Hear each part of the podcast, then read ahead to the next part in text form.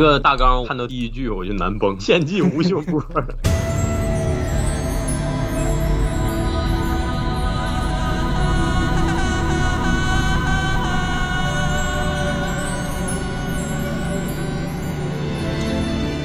因为我感觉吴秀波被封杀了，就算他这辈子再也不演了，《大军师司马懿》《军师联盟》跟《虎啸龙吟》这一部电视剧都足以让他青史留名了，确实，听众朋友们，大家好，欢迎收听本期的维喵评话，我是今天来打酱油的林子，我是今天打醋的刘，哎，我是 AC，以及在约克郡约杰克的张喵晨可能会随时插进来骂几句司马懿，然后又走。听这个开场，大家就多少能够猜到我们今天的主题了。没错，我们要聊一个已经播了很多年、享受了非常多赞誉的一部经典的古装片，叫做《军师联盟》，以及《虎啸龙吟》。它其实有一个大标题叫《大军师司马懿》，因为它主要讲的是司马懿的故事。然后呢，它分成了上下部，上部是《军师联盟》，下部是《虎啸龙吟》，每一部大约在四十多集的样子，总共加起来也相当于一部近百集的大剧。考虑到他还把吴秀波不是吴秀波，司马懿死了以后的戏份全部都砍掉了，他整部剧剪出来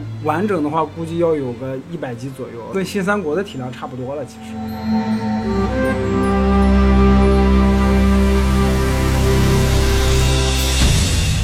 我其实是一直想做司马懿这部电视剧的。张苗晨同志他不看国产剧，我到现在为止都不知道他到底看了没有。林子跟 AC 也一直没有看，所以也一直没有做这个剧。我风燎原那期节目的时候，其实我隐晦的提了一嘴，因为那些嘉宾是张家伟老师嘛，就说哎那部剧就不说了。我说行吧，就看来大家都很讨厌这个司马懿当主角的这个电视剧，一直压到现在，就就就跟祖国人一样，我就是祖国人，憋死我。作为这个本期节目 Compound V 担当的我呢，其实我是一直想看这。这部剧的为什么想看这部剧呢？是因为新三国当中的司马懿也算是整个这个剧当中比较有亮点，或者至少说比较有特色的一个角色，让我对司马懿本身也。产生了一定的兴趣吧，我也比较好奇，说以他作为主角，把镜头对准他，然后能够产生怎样的一些比较好玩的东西。然后知道《军师联盟》这个剧的时候，因为他我记得他应该是一六一七年左右开始推出、开始播的，一七年吧，应该是，应该是一七年是吧？对，当时知道出的时候，我的第一反应就是那肯定要攒肥了再看嘛，没有很着急的去看，因为一七年也是刚好上班嘛，然后这一晃就好几年，四五年过来了哈。这个四五年过来了呢，这部剧。剧反正现在也相当于是都出完了嘛，就跟我之前对于很多好剧的态度是一样的，就攒肥了之后，然后一一一口气啊追完，刚好最近时间稍微多一点，所以我们就是一鼓作气的，我应该花了能有一周还多一点，把这八十集总共都看完了。这部剧我应该是看了。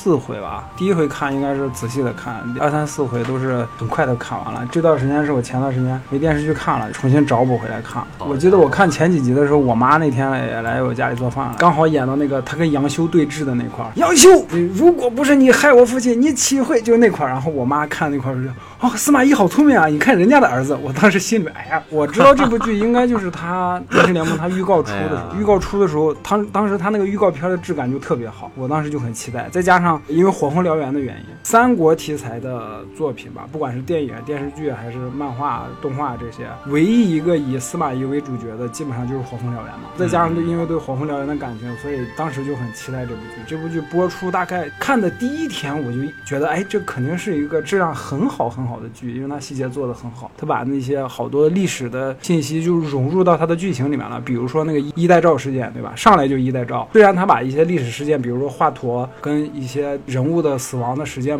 跟历历史或者跟《三国演义》不一样，但是我觉得他们这种改编，我个人是很喜欢的，因为他们要把这些历史的元素融入到自己的剧情里面，这一点我觉得他们做的很好。所以当时我看前两集的时候特别这种行为，把别的地方发生的事情，然后改头换面或者换个时间长。场合，然后融入到自己的故事里，在我们写作圈称作“融梗”，是新型抄袭的一种手段，是要被骂的。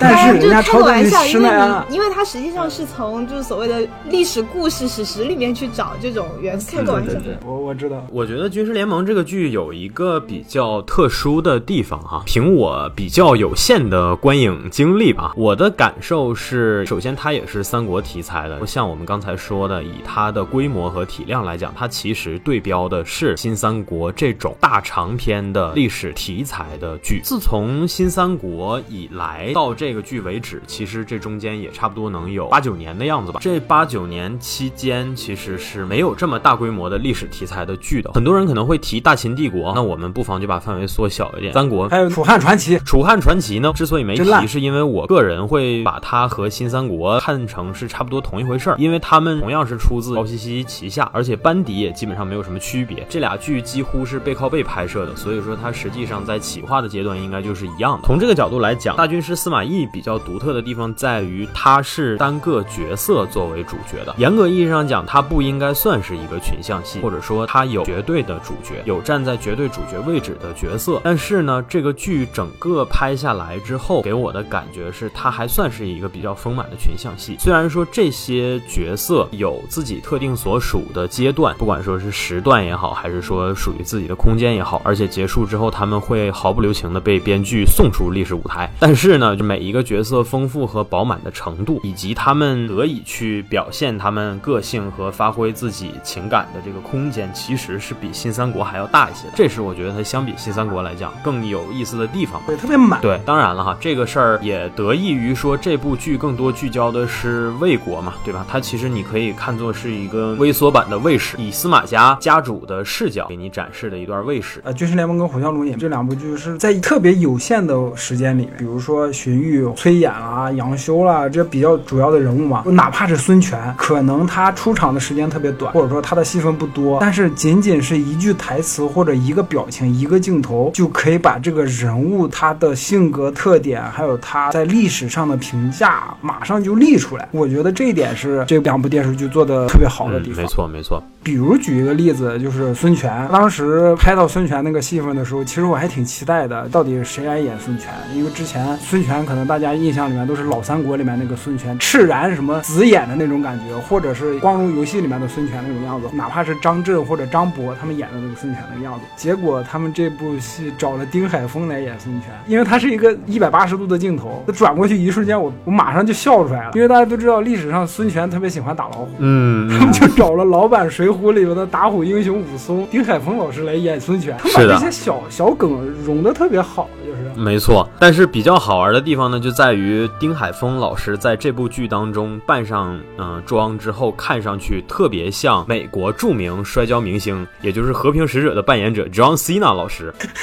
对对对，就是，但是这个看上去很像老外的扮相呢，又意外的符合这个所谓历史上对孙权面容的这个描述。对所以我当时看到这儿，我就觉得绝了，这个选角真的很神。所以我就想说，这部剧的化妆、跟服装，还有美术、场景的搭建都做得特别好，小细节里面见功力，可见他们当时付出的背后的努力是非常非常多的。可能大多数观众不会关注这一点，或者说不会在意这些，哪怕看过老《水浒》的，可能也是心里面一笑，哦，这是武松，老武松。但是你如果知道历史上的孙权是个什么样子，或者说他那那些典故的话，就会更深一层的会心一笑。既然提到和所谓的既视感呀之类的这些相关，我觉得也绕不开的就是之前可能这部剧在播出的阶段，尤其是《虎啸龙吟》的后半段，其实很多人都在讨论说，编剧绝对会是大河剧的这个爱好者，或者说是一个狂热粉丝。尤其是《虎啸龙吟》最后那五六集开始，不管是基调还是说画面啊，包括角色的这个服装啊、扮相啊之类的，其实都非常的突出，尤其是司马懿。而且当时《虎啸龙吟》播到后面的时候，好多人网上喷，其实不是因为主角是司马懿，是因为觉得他这部剧他的那些道具还有服装什么太日式了，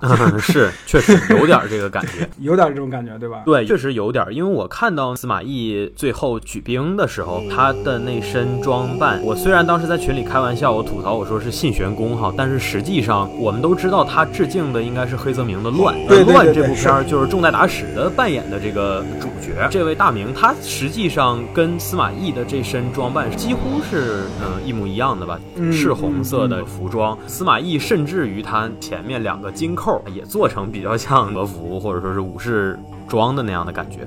像大明服装前面的那两个家徽的那那种效果是一样的。然后再加上相对看上去比较苍老、鬓已斑白的这样的化妆，然后加上他们的脸上都有非常多的老年斑，或者说是衰老之后皮肤上产生那种发黑的这些东西。这些东西我觉得在之前重代打史的扮相当中也是一样，因为重代打史年轻的时候他也是武士片儿的一个很著名的演员嘛，他的面貌其实是非常英俊神武的。然后在《乱》这部电影当中，也是一反既往的扮演了一个特别颓丧、特别苍老。就是虽然说脸上还是有这种所谓的凶相或者说是微相吧，其实你能感觉到这个背后他的心态的崩溃、转变，对，以及这个逐渐失控的这样的比较颓靡的感觉。他这些东西其实毫无例外的都在《虎啸龙吟》的后半段得到了复刻。所以说，我觉得大家当时讨论的比较激烈的可能是这部分的既视感，再加上《虎啸龙吟》后半段其实绝大多数场景戏也和整个剧之前所采用的这种方式不一样了，完全不一样。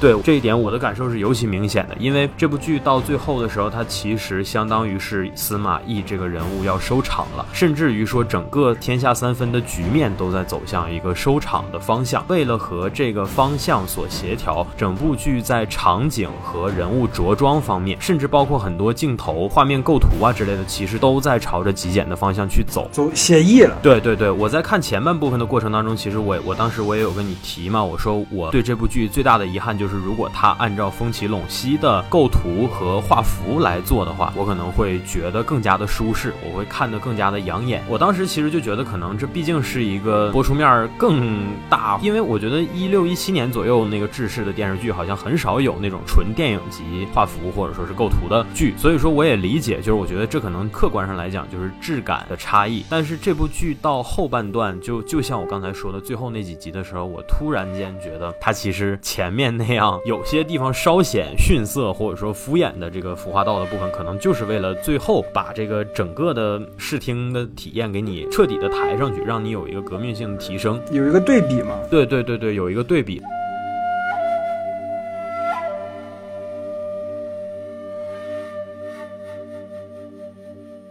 然后他这么做的思路呢，又刚好和整个故事的走向是相称的吧？我觉得可可以说是互补的。因为这部剧有很多人开玩笑说，曹操死了推坑一批人，诸葛亮死了又推坑一批人嘛。其实说实话，就是整个故事的精彩程度，很大程度上是依赖于这些一线历史人物或者说英雄豪杰型的大人物之间的对抗和这种理念的碰撞和他们的交互的。但是这些人物呢，在三国的故事当中逐渐的退场，然后就让整个你说人物池也好，或者说是整个戏剧环境就变得没有那么精彩了，至少不是大家期待的那种精彩。就像说谁愿意看司马懿勾心斗角的故事，这个事儿其实我们在《风起陇西》那期节目里也讨论过，大家肯定想看北伐，不想看勾心斗角。所以说这部剧其实在这些方面来讲，它是逐渐在走下坡路的。但是呢，我们说这个画面或者说是服化道整体的美感却是在递进的。这个其实就跟所谓故事节奏上的递减形成了一个互补嘛。我觉得这个其实也是。这部剧平衡性特别强的一个地方。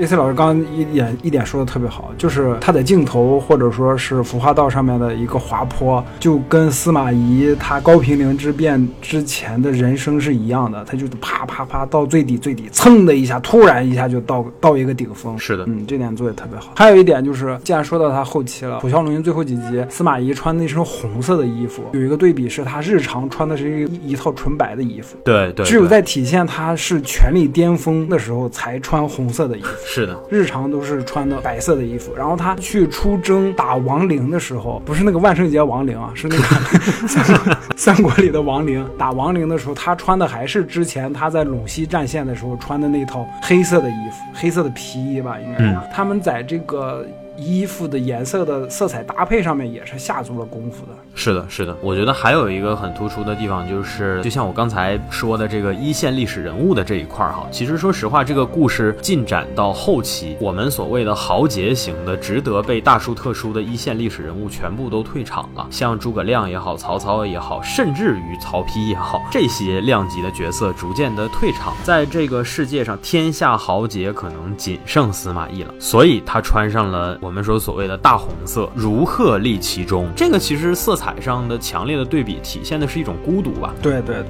然后他周围的这些人穿的基本上要么是黑色的衣服，黑色代表他们是工具、是机器、是服从秩序的东西。然后白色的那些死士呢，其实代表的是虚无。就不妨说到那个军事联盟被传的最多的那一张剧照，也就是很多人看出来说，哎呀，这不是黑泽明的乱吗？就是那张那张照片，其实就是司马懿在高平陵政变其中，在前往朝堂的过程中，在路上的时候的一个场景。他的对面是曹魏的士兵，这些人是穿着黑色。的铠甲，司马懿的身后呢是穿着身着白衣的死士，然后他的旁边站着的是吉布，吉布也是穿着黑色衣服的，唯有司马懿一袭红袍独立其中。这张剧照的对比就非常的明显，然后我觉得也很能体现得出这个红衣者的孤独吧。我觉得这个孤独感其实是他后期，你也可以算是压垮了司马懿的最后一根稻草嘛。有关于这个孤独，我们后面可能会进一步的去说，对对，因为这一点我是看到最后。后我才觉得他特别的难能可贵的一点是是是，他把这这部分拍出来，基本上是把他能用的所有的手法都用。是的，我觉得好多人不喜欢这部电视剧，或者说好多人骂这部电视剧，其实最主要的一个原因是这部电视剧的主角是司马懿。我之前其实没有深想过这个问题，为什么这部电视剧要选司马懿当主角？你不跟《火凤燎原》一样，《火凤燎原》其实前期它是有一点戏谑在里面，就有点嬉笑江湖的那种感觉。但是《军师联盟》跟《虎啸龙吟》有点不一样是什么呢？就是我这次再重新看的时候，我突然有一种感觉，就是他为什么选司马懿当主角，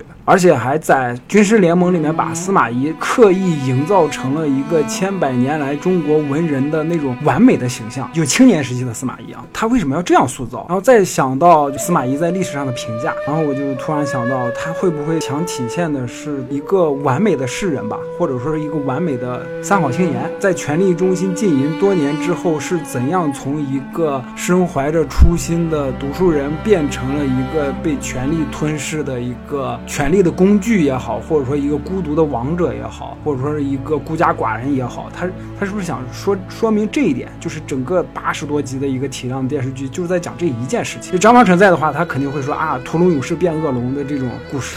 他他肯定会说这句话啊。对，基本上就是这样的一个意思。就是我这次再重新看这两部电视剧的时候，冒出来的一个想法。随着咱们在综述这部分说的越来越多吧，我觉得其实也相当于是帮我把我特别特别想讲的，但是之前并没有想的特别深的几个点，也逐渐的帮我都挖出来了。这个的话，我觉得后面可能我都会一一的去说的。咱们现在就进音乐啊，进那个神思者的音乐，然后咱们来开始聊军事联盟啊，这个半个钟头了才开始。是的，是的，是的。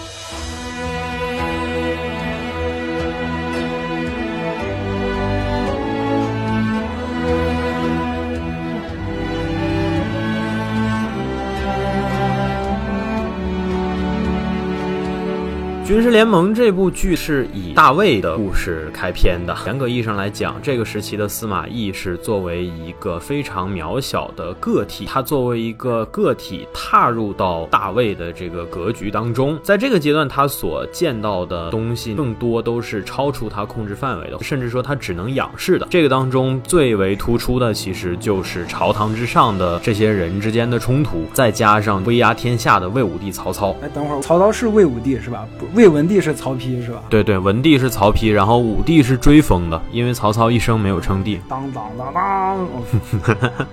当时看的时候，就是于和伟一出来，我所有人其实都喷了，就是 第一反应就是陛下何故先降？那个汉贼不两立，王令不偏的刘备呢？怎么回事？确实，提到曹操呢，这个角色非常的特殊，因为他的扮演者于和伟老师呢，之前在新三国当中是出演过刘备的。这两个角色可以说，不管是各方各面吧，差异都非常的大。然后于和伟老师在诠释这两个角色的过程当中，也选择了截然不同的方法。事实。证明你在看这两个角色的时候，虽然你就知道是同一个演员演的，甚至我在看的过程当中会暗示自己，就是说他俩可能就是同一个人。但是说实话，我看完了之后，我找不到任何的你说既视感之类的。我觉得他演的好的就在这儿，就是你看着他的曹操的时候，你想不到他的之前演的刘备，这个就是比较神奇的地方。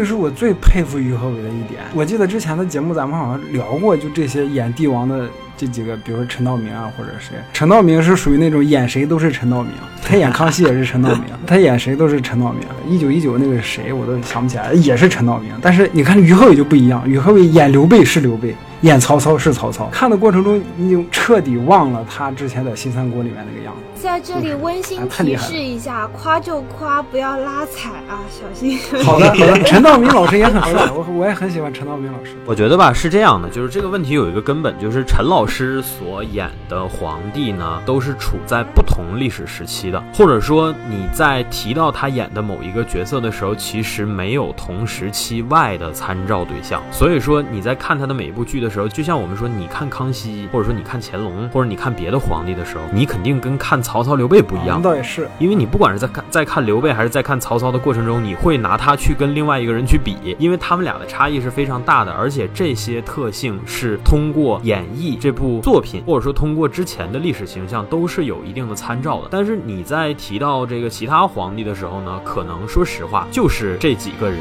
演的这几个历史形象，你只能通过这几个人已经演过的作品、影视作品，然后来作为参照。但是你可能从所谓的名著或者从其他著作当中找不到特别直接的参照对象，或者说至少是没有这么脍炙人口的参照对象吧。我觉觉得这个其实也是原因之一。然后再有就是陈老师他的表演形式，或者说他讲话的这种音色呀，然后包括谈吐啊之类的，就是他的表演方法可能确实相对的比较四平八稳。我觉得比较四平八稳的东西，其实就不是很容易让你产生想要去看差异的这样的欲望。你可能更多会享受的是他的表演技法本身。但是于和伟是因为你知知道他之前。演过刘备，然后呢，你在看曹操的时候呢，你会发现他确实也选择了差异非常大的方式，不管是说话的音色，还是说他日常的，你看到镜头对准他的时候，他一系列的表情的细节，其实这些东西是他差异非常大的。我觉得这也是他最大的优势。我脑子里现在全是曹，就是于和伟那个今日错，明日错，何日不错，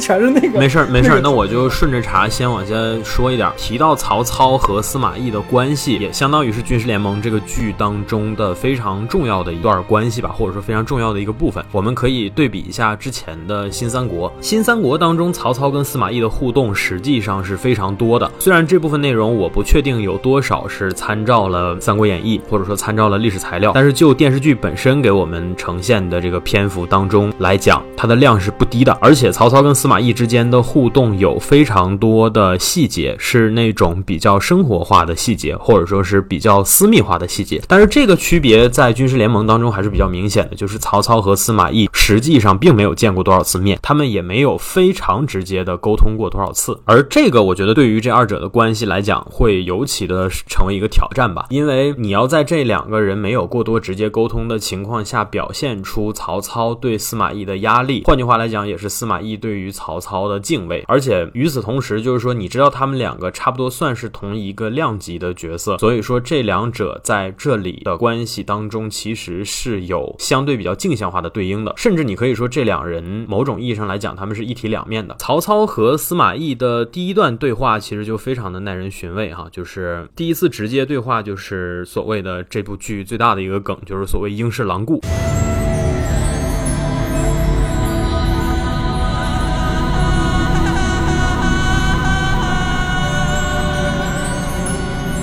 英式狼顾这四个字呢，我记得它直接出现就只有曹操和司马懿的对话当中。但是英式狼顾这个意象在这部剧从头到尾，甚至于说下半部虎啸龙吟当中，就是曹操已经不在了的之后，其实它不断的出现在这部剧当中，在很多的关键的时刻都在不停的出现。这些东西，我觉得某种程度上来讲，都是对于这个角色非常有力的诠释吧。英式狼顾其实代表的是什么呢？就是青年的司马懿，他第一次开始直。直视自己的欲望的时候所展现出的神情，而且那场戏拍的特别好是什么呢？曹操用一个惊吓的东西，然后让司马懿下意识的做出了英式狼顾的这个动作。是的，之前的青年司马懿是没有意识到自己内心里有这部分存在的，他以为自己就是一个读书人，或者说是那种世人的那种文人的那种心态，没有想着出将入相什么的。可能最可怕的就是曹操亲手唤醒了司马懿心里面的那部分，就包括他在大街上还找个镜子，买来一个镜子看。看自己，嗯嗯，我真的有吗？还有他在那个走在那个曹操那宫殿那那条路上，那条路上那个意象其实一直在出现，从头到尾都有。就他一个人孤独的走在那条路上，全剧中的时候那个镜头也是青年的司马懿走在那条路上，然后一个回眸，这点特别可怕，就是曹操亲手唤醒了一个吞噬他帝国的人，是他自己可能也没有想到，按照曹操的性格，他估计就是那种 姑听说这个年轻人天生异象，姑要看一下啊，姑要玩一下，就玩一下玩出事儿了，就是。是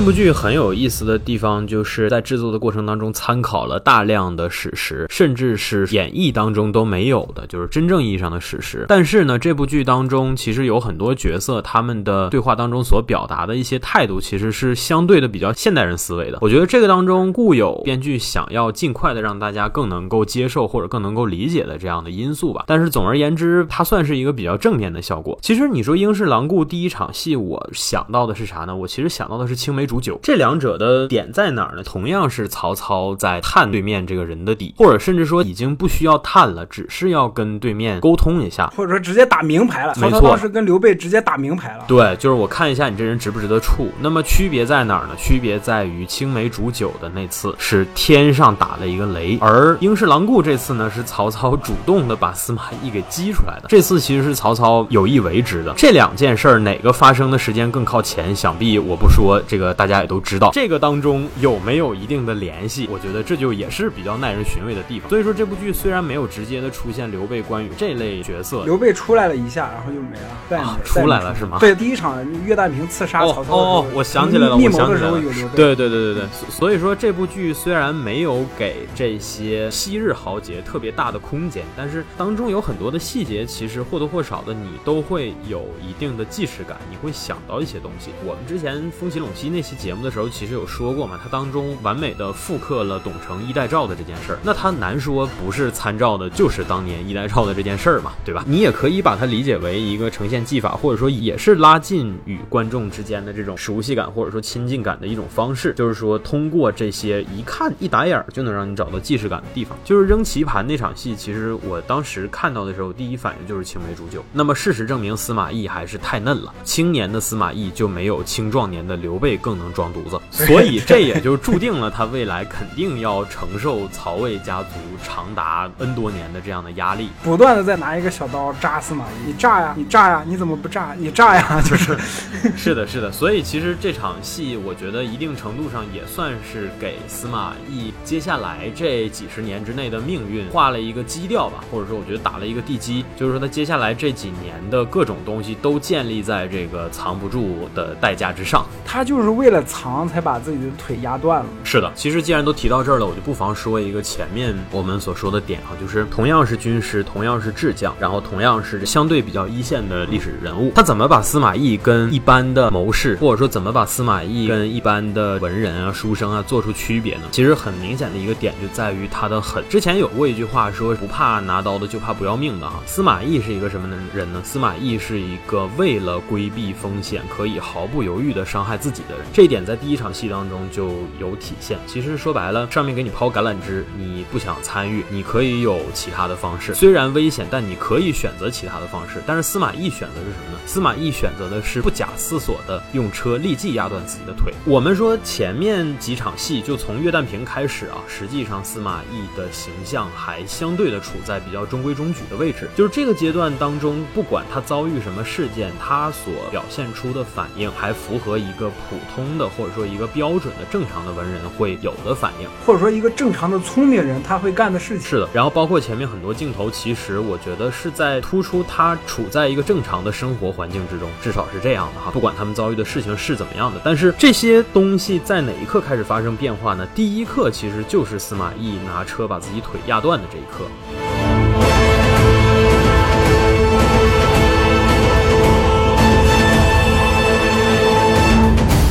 这件事儿虽然后面也用一些手法把它渲染的相对的比较大义凛然或者比较悲情，就你感觉他是为了家或者怎么怎么样，这是留给普通观众去共情的部分。但是实际上这件事背后反馈出来是他这个人太狠了，他对别人也狠，对自己也狠，而且发生这样的事儿的时候，他第一反应就是选择最极端但是最有效的方法。这样的人是时刻做好准备面对生活当中任何的灾变的。这场戏我觉得一下。就让司马懿后面跟父亲直接所谓的这种父亲，你到底有没有困难？你有困难，你告诉我，接下来我就要帮你解决困难。我觉得这些其实都是相辅相成的。当时我看那场戏，我只想着是啊，历史上司马懿也这样，所以他们写。就是你说的对，就是你细想一下，就是这么一个能能对自己下狠手的人，这人得是吧？就虽然表面上看起来文绉绉一个读书人，是一个书生，确实。一般人都干不出这种事儿。用我的好朋友的话来说，就是假如一个人为了解决问题，可以毫不犹豫的伤害别人，那么你要提防这样的人，或者你要担心这样的人，你要留意这样的人。但是如果这个人为了解决问题能毫不犹豫的伤害自己，那么你要忌惮。我我为什么现在就先提了这点呢？我觉得这一点就是这部剧并没有刻意的抬高司马懿的一个很重要的佐证，就是说这一刻他的行为其实并不是我们应当。认同的，或者说我们现代人的生活观当中不应当认同这样的行为，或者说是这样的行为反馈出他的倾向。所以说这部剧实际上在一开始就没有把司马懿放在那种所谓传统文人意识的角度。如果说大家对前半部分那些感觉上是抬高他的戏感受很深，觉得哎呀你怎么把他抬得这么高，让他看起来这么正义凛然，那这些其实都是伪装啊。这点也是我刚刚也想接着你话头说的，就是你想一下，他一直是假的，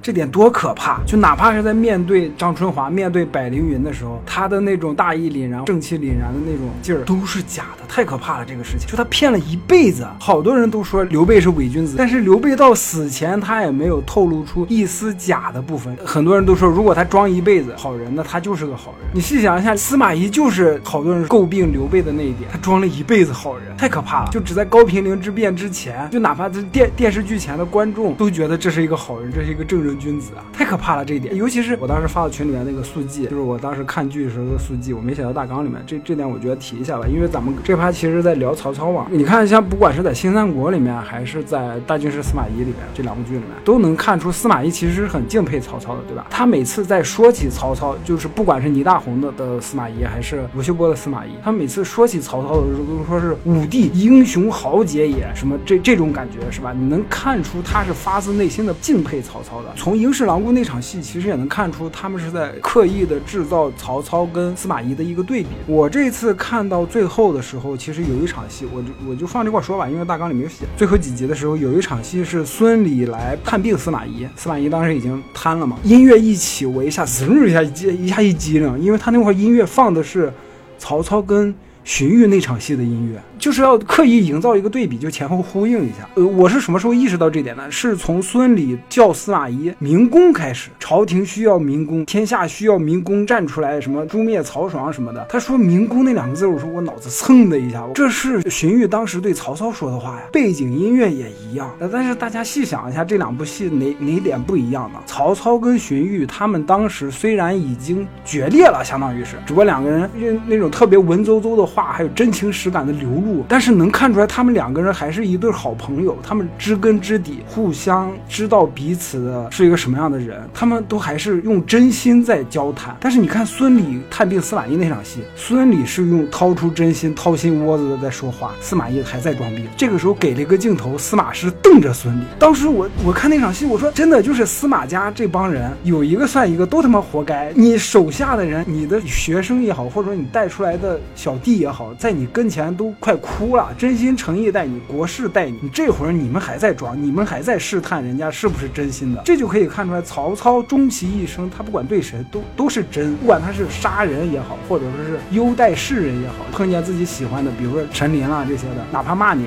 他也是真心实意的说啊，我喜欢你的文采，来给我办事，杀你恨你就是真的是恨你，杀你要杀你。曹操始终是真的，这一点我觉得他们抓的特别好。然后司马懿呢？假，就是真跟假、虚跟实这个对比，我觉得他们抓的特别好。司马懿跟曹操虽然有一个对比，或者说司马懿他后期在魏国做的事情跟曹操做的事情没有什么区别，但是有一点不一样的是，曹操他以真诚待人，司马懿以以虚假待人。他虽然走到那个位置上了，但是他跟曹操不是一路人。虽然他们的造成结果是一样，我觉得他们这一点抓的从这个意义上来讲，选角导演选用吴秀波老师来演司马懿，其实是看人很准的，这个意思。最后还要献祭一下人家。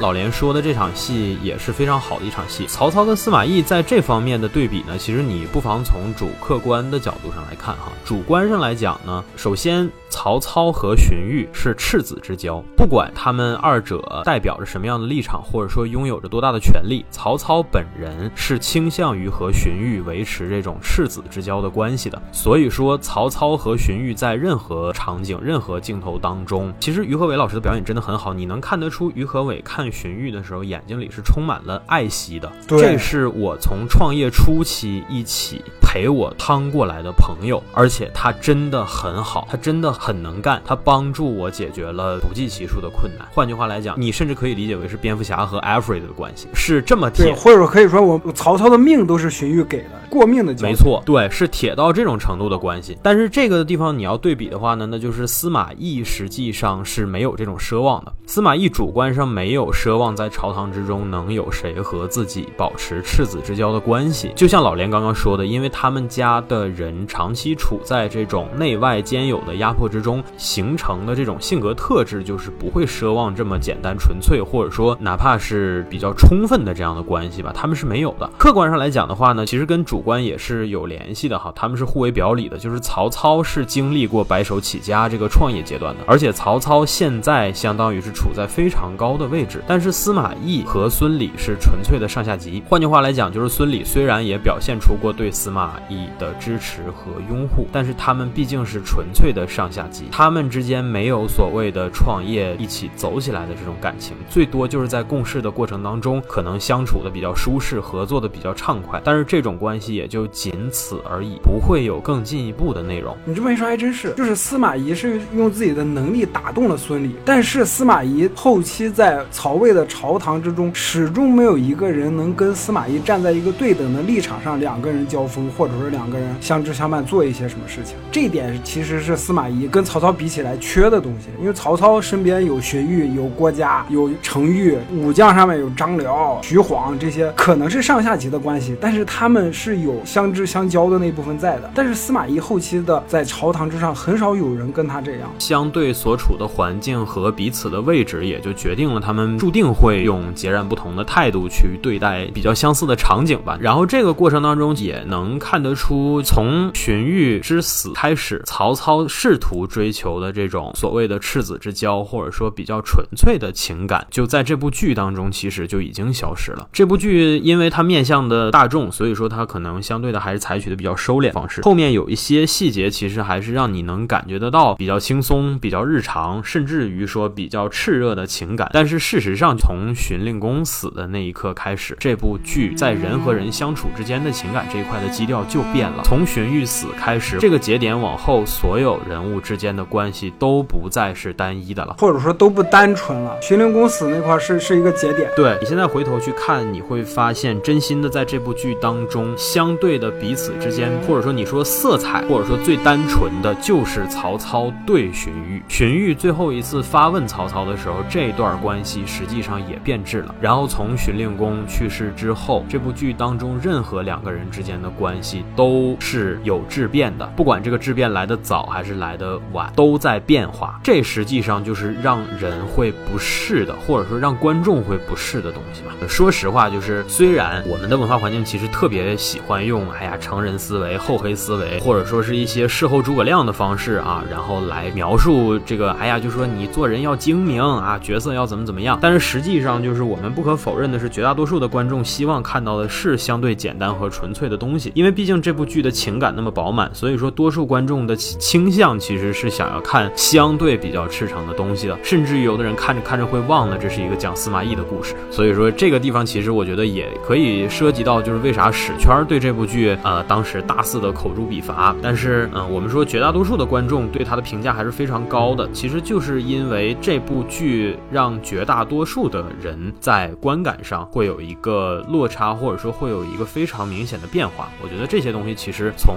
司马懿和曹操的关系这方面，或者说区别上，其实都能够有所体现吧。尤其像司马懿连续几次在曹操面前试图。隐瞒自己真实欲望，或者说隐瞒自己内心的时候，其实这几场戏每一场戏当中，他们俩的眼神都有变化。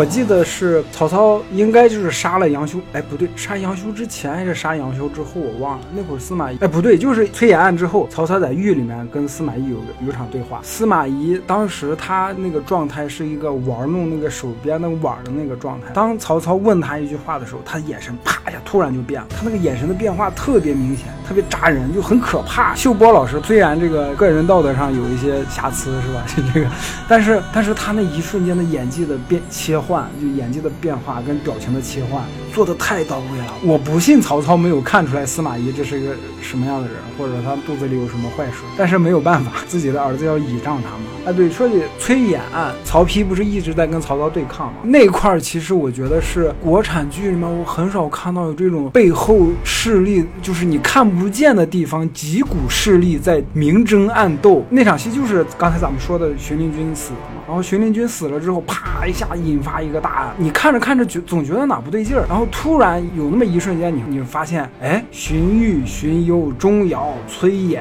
合起力来保曹丕这个世子的地位。感觉是这些老逼养的，或者老不死的，全在对抗曹操，然后曹操还被压的没法还击。我天哪，这！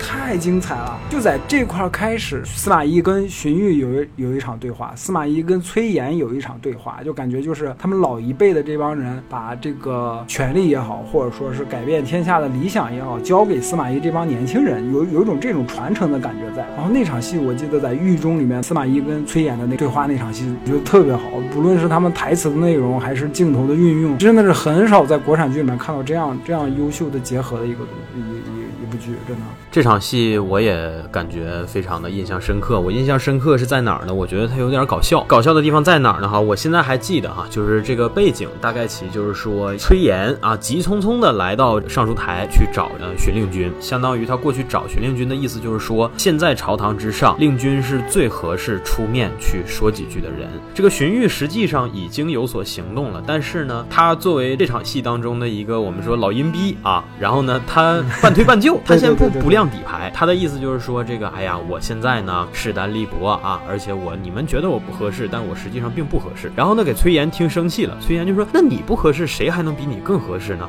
得，你不想去是吧？好，那我去。”然后崔岩刚转头准备要走，荀彧说：“啊，我跟你开玩笑呢。”呃，如果看过《新三国》的知道，这个我是在模仿陈建斌的那个曹操啊。然后荀彧就拉住他说：“好，我刚才就是试试看啊，我我现在确定了，你确确实实是想要做这件事儿，而不是要钓我的鱼。”然后荀彧 向后一示意，这个身后是基本上就是当时在这部剧当中出现的朝堂上比较有头有脸的几个文官，然后全都从帐后出来了。荀彧的意思就是说，我们开了一天会了，就等着有人过来捅这个窗户纸呢啊！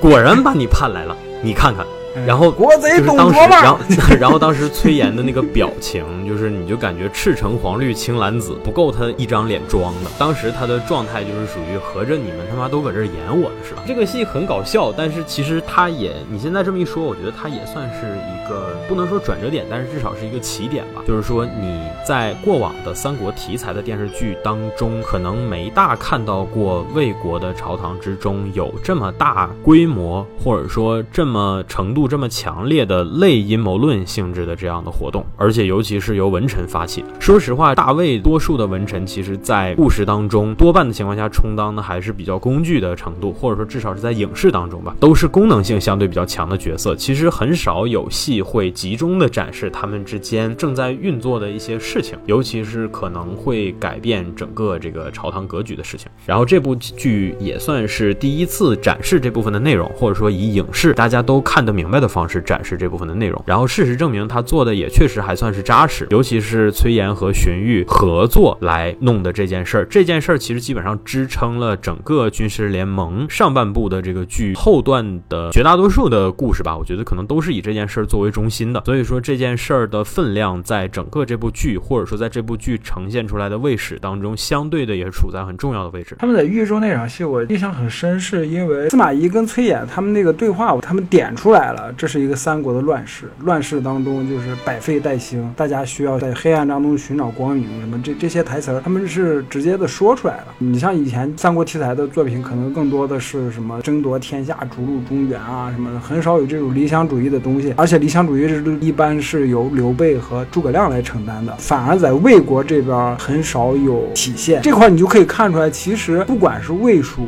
吴三国的哪一国的文人，他们只是立场不一样，但是他们心怀天下的这个心是都有的。大家只是立场不一样而已。是的这这部分是抛开史实来说的啊，就单说这部电视剧里面，史实里面是什么样的就另说。打个预防针，就是历史粉儿就不要来喷这一段啊，这个意思。我为什么也没多提其他相关的，就是因为我觉得咱们做剧的节目，其实说的可能更多就是这个剧本身嘛，就是和历史相关的内容肯定也不会完全的不考虑。但是就是国内这个环境，其实能做什么样的电视剧，我觉得大家心里也有数，哪些东西能做，哪些东西做不得。但凡是能过来挑刺儿的人，其实对这些现状也多少应该有了解的。大家就不要活在自己的这种所谓的梦想乡里了。然后就是国服第一巡令军。荀令君，我不认同你说的国服第一啊，我还是比较喜欢李建新老师扮演的荀彧，但是这个原因很肤浅，因为我是个颜控，我觉得李建新老师比王劲松老师长得要帅点，这是唯一的感觉。我觉得王劲松比李建新老师更古雅。来，我们 battle 一下，大家都喜欢 battle。李建新的荀彧我也很喜欢，就老老态龙钟的说无一骨节义，无一骨节义那个地方我也很喜欢。但但是我更喜欢王劲松这版，是因为他把荀彧死之前的那股，你看他死前还有个细节说，就给下人说你出去吧，把我的香炉拿来，然后你出去吧。荀令君是特别喜欢熏香，就是把自己的衣服啊什么的，他的房间里面把自己的衣服都用香熏的特别的香。就是废话，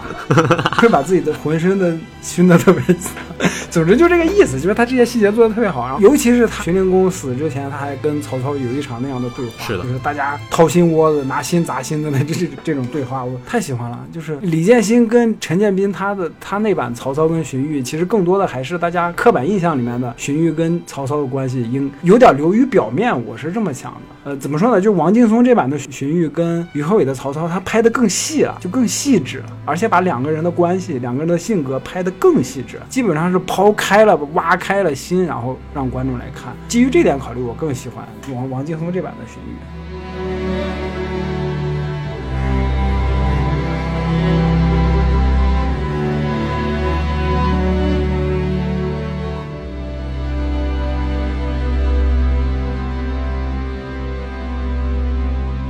说的再直观一点的话呢，李建新老师这一版呢，我觉得他初登场的时候，看上去是一个更偏精明，甚至有点偏油滑的这么个形象。对对对对对，呃，至少是我记得新三国前两三场戏当中的荀彧，其实你感受到的更多就是他比较精悍，但是你感受不到他身上的儒雅或者说是赤诚。对这个固然有我们说戏份的限制和给每个角色篇幅的差异，但是新三国的荀彧其实是个相对比较慢热型的存在。他在后面的几场戏，尤其在和许褚或者说和曹操的互动变得更多了之后，他看上去会让我更加的喜欢。但是就像你刚才说的，其实因为也是因为这个篇幅有限的原因吧，荀彧和曹操之间的关系达到了一个顶峰，就是说这个新三国版的荀彧和曹操，你觉得他们俩就是同一个人长在两副躯体当中，他呢对，就是 partner。已经默契到这种地步了。但是这个关系就导致什么呢？导致后面曹操意欲称帝的时候，荀彧的反应显得有些过激了。对，就很突然。对，嗯以至于后面荀彧和曹操关系突然闹掰的时候，你会觉得有点不适应，你会觉得说这个荀彧展现出的气质这么精明、这么识时务的一个人，但是他突然之间变得这么有骨节了。你会觉得有点差异。虽然说我们不排除历史当中的人真的会这么选择，或者说真的会有这样的差异，但是它在影视呈现上来讲，会让你觉得前后有点不一致，或者说你会觉得不协调。但是军事联盟好在哪儿呢？好在这个荀彧和曹操之间的这种非常微妙的距离感，其实一直都有，而且是通过荀彧的表演体现出来的。荀彧一直试图维持的就是，哎，差不多得了，差不多得了。他其实维持的是这样的态度。然后曹操一直就是想贴贴，就我我们用比较这个 Q 的说法，比较腐的说法，就是曹操一直想跟他贴贴，但是荀彧就是很傲娇的存在。怎么就这样？我想说的是，军师联盟里的荀彧，他其实在之前是一直有暗示或者说台词，就是你你说的那个，他跟于和伟的曹操有一个距离感是有的。比如说就是一代诏的时候，曹操说要把汉臣全部都抓起来，然后荀彧就说司空，臣也是汉臣。然后 曹操就哈哈一笑，你说什么呢？就是这种，没错，是的，是的，一直在各种细节一直在强调自己是汉臣的身份，这层隔阂他是主动提出来的，一直在说这一点。是的，是的，没错。其实我开玩笑说荀彧是这个傲娇，曹操想贴贴，其实也就在这儿，就是说他在前面这种所谓的淡泊如水，或者说荀彧意图保持的距离感，其实就是最后那场戏他和曹操的分歧。这个分歧，我觉得铺垫的足够扎实。以至于最后那场戏，你觉得哦也合理，就很自然。对我更喜欢李建新版，可能更多就是我不太愿意看到最后他们两个冲突的这一段，所以说，所以我会更喜欢李建新版。王劲松老师这个荀彧就是属于我一看到他，我就觉得他后面一定不会有好日子的，他后面一定会死得很惨的，骨头太硬了，是吧？对王劲松骨头太硬。对我是因为这个，我会觉得。而且我对荀彧的想象，就是王劲松更符合我对荀彧的想象，因为我印印象里面的荀彧应该就是王劲松那种温文尔雅、儒特别儒雅那种感觉。我无法想象王劲松，你想，如果王劲松拉着许褚说：“你你想想看，咱们主公最喜欢什么？别人的老婆呀，这 绷不住了就。”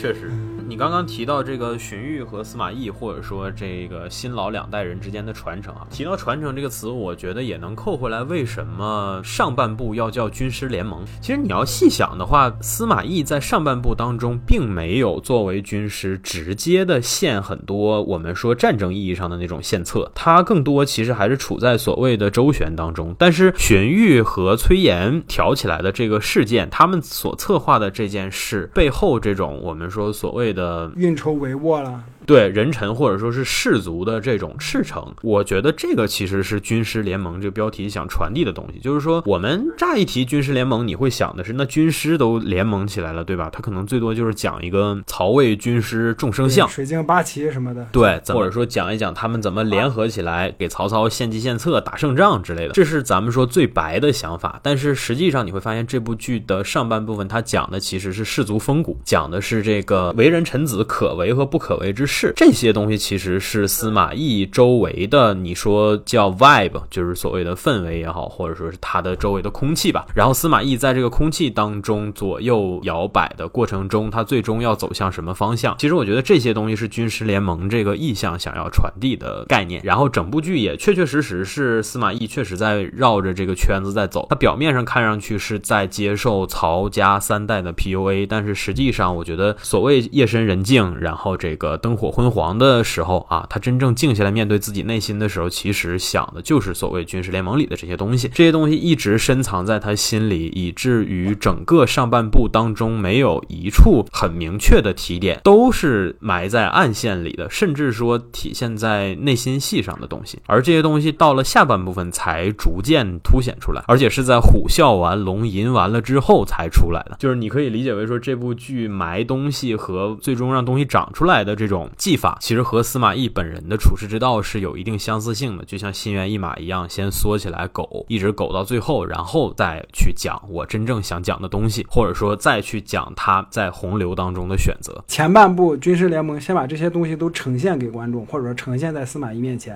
然后怎么选看你。而且我记得诸葛亮很早就在军事联盟里面出场，司马懿在画。诸葛亮，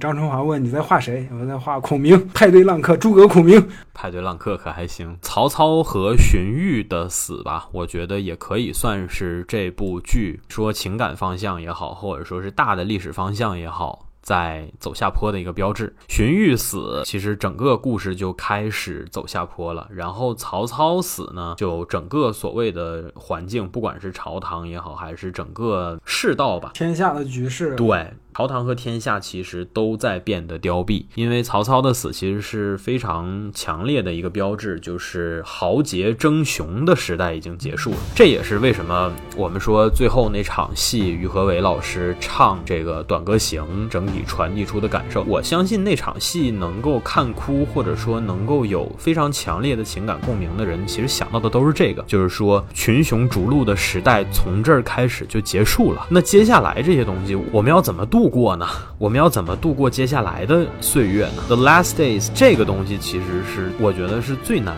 搞的、最难想也最难实现，或者说最难解决的问题，就是接下来的日子该怎么过，余生该怎么过？一个图腾倒下的那种感觉，真的是一个时代终结的那种感觉。对，所以说曹操死之后，很多人退坑，我也很理解，因为曹操在就代表着这个时代还处在非常精彩的阶段，或者说你能看到那些真正的豪气干云，或者说红中大吕的东西，至少它能够呈现出来。但是曹操一死之后，可能整个故事的格局都会缩小，就缩回到曹魏内部，甚至于说 我们说所谓的李代桃僵的这点事儿，嗯。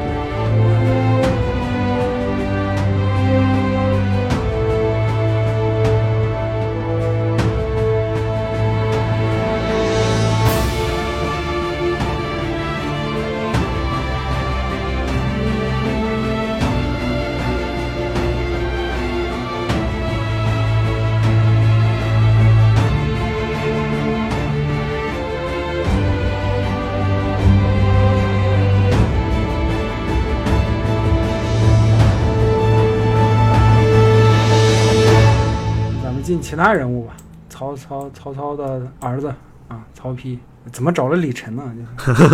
太拉胯！不，李晨演的曹丕跟跟新三国的那个曹丕完全没法比。没错，李晨的曹丕就是傻，就感觉是这样哈。就是我觉得吧，首先呢，就是我相信新三国的曹丕应该是大家公认的最好的一版。对对对，所以说呢，就是咱也不用太多的去拿它比了，就是没啥可比性啊，有点伤害这部剧。其次就是我觉得李晨这个曹丕的问题在哪呢？其实不在表演，我觉得是在于他的台词写的有点太 gay 了啊。是对这个点，我在看的过程当中其实一直在吐槽。虽然说始乱之终弃之这种说法，这种所谓的你说文言说法还是怎么样，它是可以用在男人和男人之间的。但是做电视剧，就像我刚才说的，你如果考虑往大众的层面去考虑的话，那这个确实是有些暧昧了，而且尤其是一个储君和一个名不见经传的小臣子，其实是不太可能在所谓的这个谋面二三面的情况下，然后就直接用使用这样的词汇，使用这样的词汇就会让你觉得这个人对那个人有着如此强烈而且执着的情感。但是问题就在于，如果是两个王储或者说是两个臣子都还好，但是这个所谓的君和臣之间，你前面的情感这么炽热或者是之类的，多多少少会让我觉得。有点 gay gay 的，然后这样的台词还不停的出现，不停的出现。哎，说到李晨，我突然有点蔫了，就不是，但是这趴都不知道该怎么说。我就觉得他也不是演的不好，就是跟司马懿的对比有点太强烈了，就感觉李晨版的曹丕除了傻就是傻，哪怕他登登基当上皇帝以后，也是感觉也是那种我就是要弄宗亲，所以司马懿你去干，然后他干嘛了，其实也没说，就是。不过这块可能也有帝王心术的考虑，就是上位者他不会什么都表明出来这种感觉，就是嗯。靠下面猜就是这这种，嗯，我觉得吧是这样描述的，稍微的冗杂一点的话呢，就是李晨他这个人的气质，或者说他演曹丕的方法，是把他演成一个相对比较单纯的存在。但是我们都知道，就是这部剧，你通过具体的情节也好，或者说是嗯一些其他旁人和他之间的关系啊、反馈啊之类的，其实你能感觉到他想要塑造的还是一个比较复杂的人，而且这个人的复杂不是那种所谓的反。复，而是说他当上了皇帝之后，他的城府是真真实实的表现出来的。这方面的话呢，其实新三国的曹丕是做到了的。但是李晨的这个问题就在于，他成为了皇帝之后的戏当中，我觉得哈，他没有体现出皇帝该有的沉着和笃定，就是他的演法，他还是一个世子的心态，感觉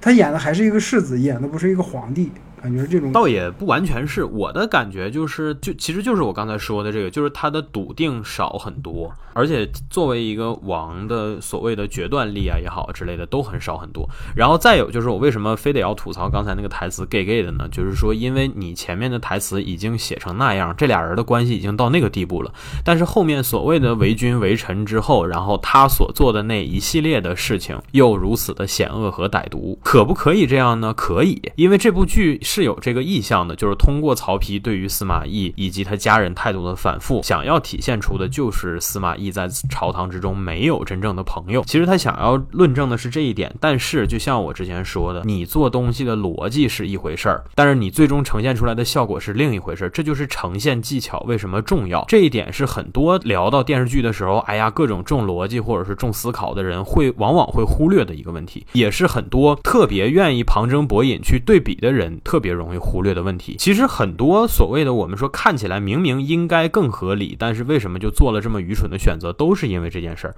而曹丕这个角色，我觉得就在这儿，就是曹丕这个角色在这部剧当中的定位就是一面痛苦的镜子，他始终自始至终想要通过曹丕这个角色体现出来的就是他有多么的痛苦，有多么的矛盾，有多么的复杂，以及他曾经受到的来自于强势的父亲的压力到底有多可怕。我们说他称称王称霸之前前和之后，其实都在讲这件事儿。那这个讲法有没有毛病呢？没有，因为新三国的曹丕也有类似的戏，但是我们就不对比新三国，说好了哈，我们就光对比这个同样的情况下，你对比一下后半段，就是《虎啸龙吟》当中的曹睿，曹睿同样是一个内心非常扭曲、压力非常大的人。其实他的压力非常的大，但是你在看这两者的对比的时候，你就会很明显的感觉到，明显是曹睿写的更高明一些，因为曹睿是有自己强势之处的，而且这个强势之处是没有依托于谁的，他不像曹丕，曹丕这个角色做到最后，你的感觉是他所有的优势全部来自于司马懿的扶持，或者说来自于司马懿若有若无的提点，但是他个人究竟哪一方面特别突出呢？是他在绝大多数的戏当中喜欢随时的吟诗，这个固有这个想要体现魏文帝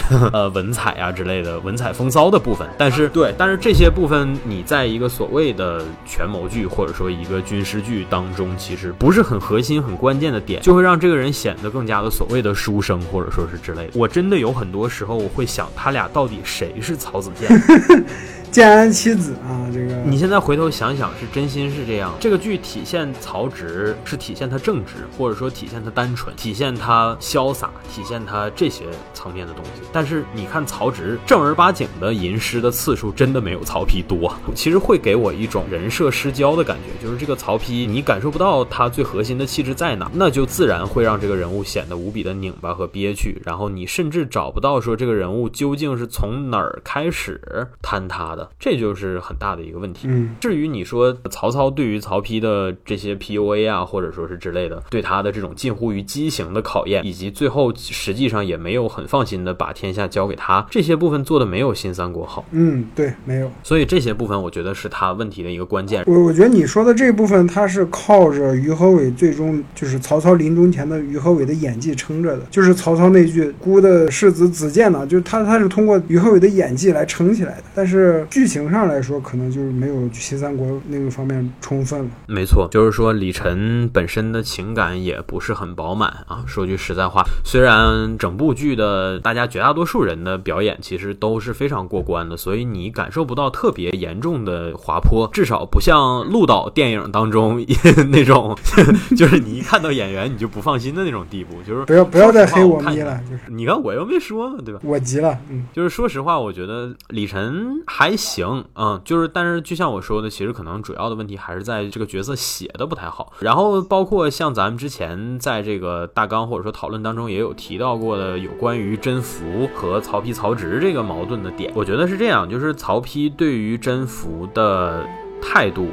在这部剧当中自始至终。呃，或者说你说态度的转变吧，不是很清晰。是他有时候就是一场戏，突然哎，曹丕就跟甄宓就闹起来。他他没有铺垫，一是没有铺垫，二是就是你感觉哎，天上怎么掉下来一个矛盾啊？就是曹曹丕跟甄宓的。但是他这部分收的特别好，就是在甄宓死前的那场戏，就是说，哎不不，是第一次曹丕要毒死甄宓的时候。是这样哈，就是我的感觉也非常的直观。直观在哪儿呢？其实这个里边，那你要说到这儿，其实我觉得问题也不光在曹丕，还有很大的问题在甄宓。因为甄宓这个角色写的有点太乖了，或者说太委屈了。你在看这个角色的时候，你想象不出来他究竟会主观上做什么事儿能够触怒曹丕。问题就是他主观上就是没有触怒曹丕。咱们现在整体看完了哈，我刚刚正想正想说，就是他们那个矛盾点爆发，其实就在曹丕第一次想毒死甄宓的时候，甄宓说：“我的一生到底是为什么？”曹丕就说：“你还是不懂吗？这么多年过去了，就是因为你是我爹派来挑挑拨我跟曹植的，我跟子建两个人的矛盾的人啊！”啊，甄宓就说：“啊，原来我只是一个工具人，类似于这种感觉。”然后整个人就崩溃了。他这个点其实是对的，或者说他收的很好，但是前面他体现的其实又有点散。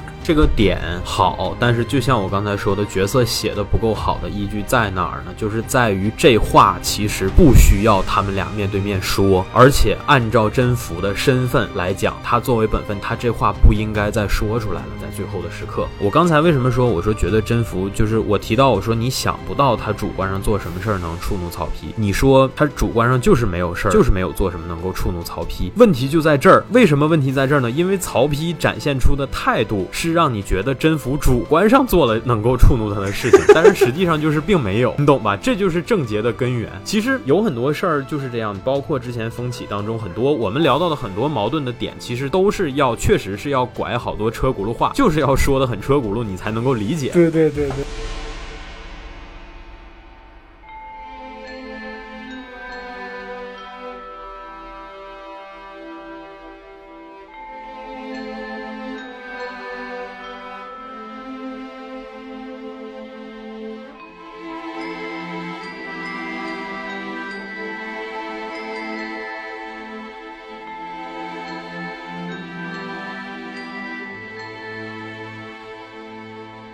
这就是我为什么觉得他们写的不够好的原因，就是说你想要让观众最大限度的信服一个戏剧矛盾，你一定要让观众在第一第一刻就能够理解，或者说就能够 get 到，不管你这个矛盾实际上是不是那种所谓的城府极深，或者说是于无声处啊之类的，但是实际上就是你在他出来的那一刻，观众必须立马 get 到，才能够一瞬间的共情。但是这部剧在后期，尤其是甄宓和曹丕已经是我们说所谓的地位稳固的情况下了，其实这俩人之。间的矛盾显得过于的拉扯了，而这个拉扯，我觉得锅也不能说在演员，或者说是在其他的，我觉得就是这两个角色写的确实还有限吧。但是甄宓你也没有办法找参照点，因为毕竟新三国里面也没有写他，是吧？好像之前就没有拍过征服，可能那什么落水啊，或者 TVB 啊，洛神赋。啊，对对对，那那些可能拍过征服，但是就不是大众意大众意义上的了解的征服了，或者王者荣耀。是的，王者荣耀就更更更扯淡了。我再说的不客气一点，说实话，我觉得就是这个甄宓前半段展示出的人设过于委屈，或者说过于乖巧，让我很难信服他能够主动去找司马懿去所谓的歃血为盟、起誓啊之类的，这个我都觉得不够有说服力。就是让我没有办法信服他能够做出这件事儿。对他们这些戏吧，你逻辑上去想都很合理，但是他前面都没有任何的铺垫，或者说就是你说的人物没有写好。对，就是一方面是人设的事儿，再一个就是呈现技巧。我觉得还是呈现技巧的问题。这个东西我为什么不用所谓影视行业更专业的词？是因为呈现技巧本身是一个很难以概括的、很抽象的东西，它包含的东西太多了。对对，这种东西其实很复杂，就是从各个细节。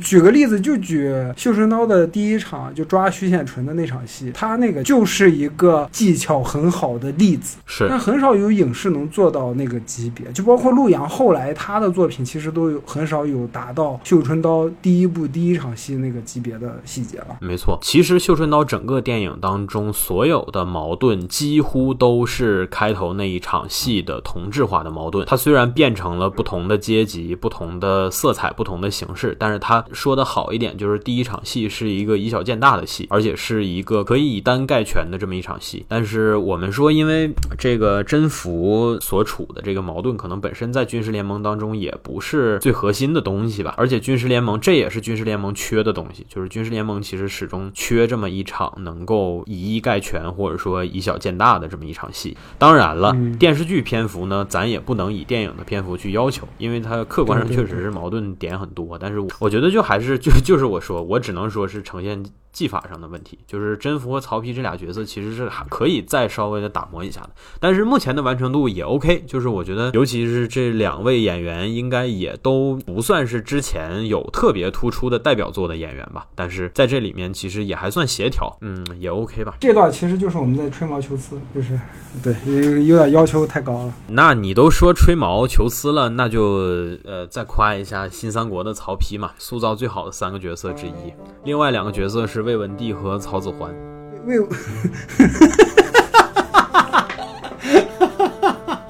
破梗，还有司马宣王，诸葛匹夫，他这是在羞辱我。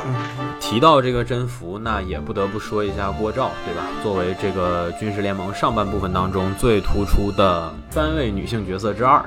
你竟然都没有提张春华。张春华是这样，张春华有点特殊，特殊在哪儿，你知道吗？因为当时我在看《军师联盟》的时候，我正在写凌云，你正在写，然后你的声音就消失了。我来替老连说吧，他正在写《资治通鉴》。嗯，脸脸的实际身份其实是那个大书库的这个翰林院院士，修《资治通鉴》的，因为他他们藏的那版珍珍藏版《资治通鉴》，我天哪，太难为我了。被重铸了，《资治通鉴》珍藏版，嗯，署名后面署名第一位是老连，第二位是行吧，老连一气之下退出了直播间。张春华这部分我不知道该怎么写，因为特别有点特殊，是因为什么呢？我当时在看《军师联盟》的时候，我正在写凌云跟无双的剧本，然后我看完《军师联盟》，我有点懵，你知道我懵在哪？张春华跟司马懿的那个相处模式，跟我写的凌云跟无双结婚以后的相处模式一模一样 啊！然后就导致什么呢？就导致张春华我越看越像无双，然后就搞得我有点不知道怎么怎么来面对张春华这个人物了，你知道吗？我明白了，我我明白了，我明白了，我的天，老连的这个，哎呀，怎么讲呢？老连的这个青春感啊，就在爱情观这方面的这个青春感，真的是我觉得从一而终的啊，就像司马懿跟百灵云，对。首先，这个我作为一个无双系列的粉丝啊，然后呢，说实话，就是除了无双版的张春华以外，别的版本我是比较难以接受的。所以我在刚看这部剧的时候呢，我就说了啊，我说这个刘涛啊，我对他没有什么意见，但是呢。这个毕竟有无双版，珠玉在前，所以说呢，我对于他可能相对的接受度没有那么高。嗯，我在看的过程当中，其实对这个角色的塑造啊之类的，稍微的有一点改观。但是其实他也是一个相对比较矛盾的角色，就是首先他是一个江湖人。这部剧当中，张春华的设定是一个江湖人，而且是一个其实相当于是有一定的底子的江湖人。这个也是为什么老连说觉得跟无双很像嘛？因为无双的设定也是一个有功夫，其实是有一定的所谓的充分的自保能力，甚至有一定的武装力量的这么一个人吧，就是你从他认识这个吉布吉大哥也能看得出来，他年轻的时候肯定也不是什么省油的灯，肯定也是混过的啊，都是道上混的。红星十三妹张春华是的，他作为一个江湖人呢，其实说实话，他在这个现在的家庭当中承担的位置是所谓的家里的这个你说夫人啊，或者是之类的。但是他的江湖人的身份有啥作用呢？这个作用是让他在指定的时刻显得要比一般的夫人开明，或者说比。一般的夫人更能用奇技淫巧去对抗生活当中的一些奇奇怪怪的事情，但是呢，问题的根源在哪儿呢？就在于这部剧从上半部分的后半段开始，从百灵云这个角色进入大家视野开始，司马懿所面对的问题就已经超出了我们说所谓的一个有江湖经验的夫人能够解决的范畴，这就让张春华这个角色色在很多时刻显得会有点无力。但是呢，在这个角色的我们说所谓的客观力量已经打折扣的时候。开始呢，他又必须得让他保持一定的所谓的江湖人的率真和真性情。但是他体现真性情的方式在哪儿呢？就是在这个醋味儿啊，就是在醋海翻波，这个是你最直接能够感受到他所谓真性情的地方。然后再有呢，就是让春华同志在时不常的吐槽一下朝堂之上的这些恶心人的事情。嗯，我们说这些有没有毛病呢？没有毛病。但是就像我说，呈现技法会客观上让这个角色显得没有那么讨人喜欢。嗯，对，你就感觉他是一个拖后腿的。他这个技法很不高明，就是张春华，张春华这个角色有点太刻板了。但是也可能也没办法，就是笔墨都放在司马懿身上了。对，我觉得这些是问题。就是我这个为啥我会觉得是问题呢？它都是塑造角色的一部分。就是说，我觉得它是问题是在哪儿？是在于我看到了一个我之前我也也有看过《军事联盟》的朋友，他跟我说啥呢？他跟我说司马昭在这部剧当中之所以这样一肚子坏水，有很大一部分的小心眼儿是遗传自妈妈的。我看到这儿的时候，我很尴尬。我尴尬在哪儿呢？就是我还没法说他说的不准确。我现在回头想一想，我觉得也也许确实是因为，毕竟就像我们说，这部剧在最后那五六集才开始让你觉得司马家确确实实是全员恶人。但是在这之前呢，你可能确确实实只能归咎到张春华的小心眼儿。而且你考虑到说，司马昭确实是比司马师呃成长的晚很多。而且说实话，在司马懿入世了之后，绝大多数的时间里，其实他是没有时间去教导这俩儿子的。所以说，在这个过程当中，你如果考虑这些因素的话，那确确实实就是说，你要纯粹顺着逻辑去想，那确实是这个导向。但是这公平吗？这不公平。就像我前面说的，张春华是个江湖人，就是江湖人这个身份，在历史剧当中，或者说在这样的剧当中，你要考虑它的作用。就像我说的，就是江湖人这个身份的作用好像不是那么充分，这是让我觉得不太行的地方。也可以解释为什么大家会觉得司马昭的坏水怎么就光遗传自妈妈了。我我其实觉得这挺不公平，但是他对张春华的处理让我不得不我也没法说。就张春华其实没有什么坏水或者小心眼，他只是聪明，他能理清朝堂之上那些东西，他只是不能像百灵云一样对司马懿就是分析局势或者出主意，因为他跑过江湖，他知道。这个世界是什么样的？他知道这个世道是什么样的？他知道朝堂之上那些当大臣的人是肚子里都在想什么东西。所以我感觉，就是司马昭，你你朋友怎么会觉得司马昭是学张春华的呢？就是，就是，就从哪看出来的呢？对，就是因为因为他没看完，你知道吧？他没看完这个剧，所以说我我我就跟他说了，我说这部剧前半段确实让你觉得在抬着司马懿在做。而且对于没有耐心看到最后的人来讲，那确实会觉得，哎呀，怎么把司马懿做的这么君子啊？但是事实上，就是最后那几场戏，你会发现他们家，对吧？就像咱们说的，都是一个损色。还是那句话，就是你如果说咱们真是撑开了说的话，那就是误判了绝大多数观众追剧的耐性。你以为你做八十集，大家就能追八十集吗？不是，现在大家的时间少，然后又都追求极致的体验。说实话，你前半段其实你你有那么一个两个。让让人觉得不舒心的点，那大家就就弃剧了，就不看了。所以说，很多人是坚持不到最后的，所以会觉得这样或者是那样。不过，哎呀，怎么说呢？就是，嗯，这部剧你要是单讨论张春华跟司马懿的关系的话，其实这俩人是你说糟糠之妻或者是结发夫妻之类的哈，不管你用什么词汇去概括，其实还算是中规中矩的关系吧。然后他们俩体现出的这些，嗯。细节呀之类的，就是比较有生活感的细节，我觉得这些都是没问题的啊。选刘涛的话呢，呃，刘涛跟这些生活化的细节其实也完美的契合嘛。而且这个角色可能算是最近这几年当中大家对他的期望，嗯，比较逆着大家对他的期望的一个角色。第一部三个比较突出的女性角色：甄宓、张春华和郭照。然后郭照，我相信，我以为你又要说郭照、郭太后、郭女王呢。这这这不不能不能不能，那不能，我我同。一个破梗不会玩三遍。我觉得郭照呢，算是这三个角色当中最讨人喜欢的一个。他既没有张春华身上的那种所谓的泼妇气质，也没有甄宓那种憋了吧屈的气质。所以说，郭照同学呢，算是前半段的一个甜美可人的这么个担当吧。然后，他也一定程度上承载了这个呃这部剧当中对于呃美好的年轻女性的一些。期望包括这个俏皮呀，然后包括这种善解人意呀，啊，而且他身上又偏偏没有那种所谓的叛逆，就是没有那种刁蛮的叛逆，所以他其实算是前半部分，我觉得直到百灵云出场之前吧，他都是一个非常完美的存在，对，很灵动的一个角色。是的，但是很可惜的是，这个这种单纯的小绵羊型的角色呢，进入到啊，我们说这个后宫之中之后，或者说成为了。权力斗争的一部分之后啊，就注定的肯定会有一些问题。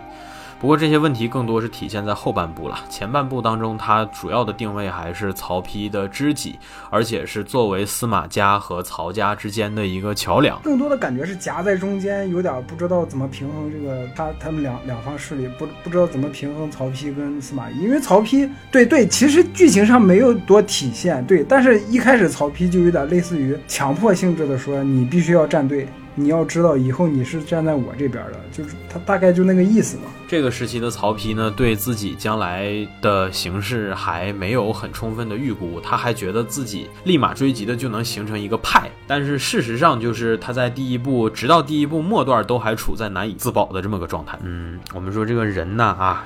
人的一生固然要靠自己的奋斗，但是也要考虑历史的进程。组织决定让你来担担当大魏的开国皇帝啊。郭照这个角色的作用呢，除了咱们刚才说的桥梁也好，或者之类的也好，其实他算是曹丕为数不多的正向的精神慰藉吧。就是说，他他是一个正向的情感出口。没错，没错。曹丕来说。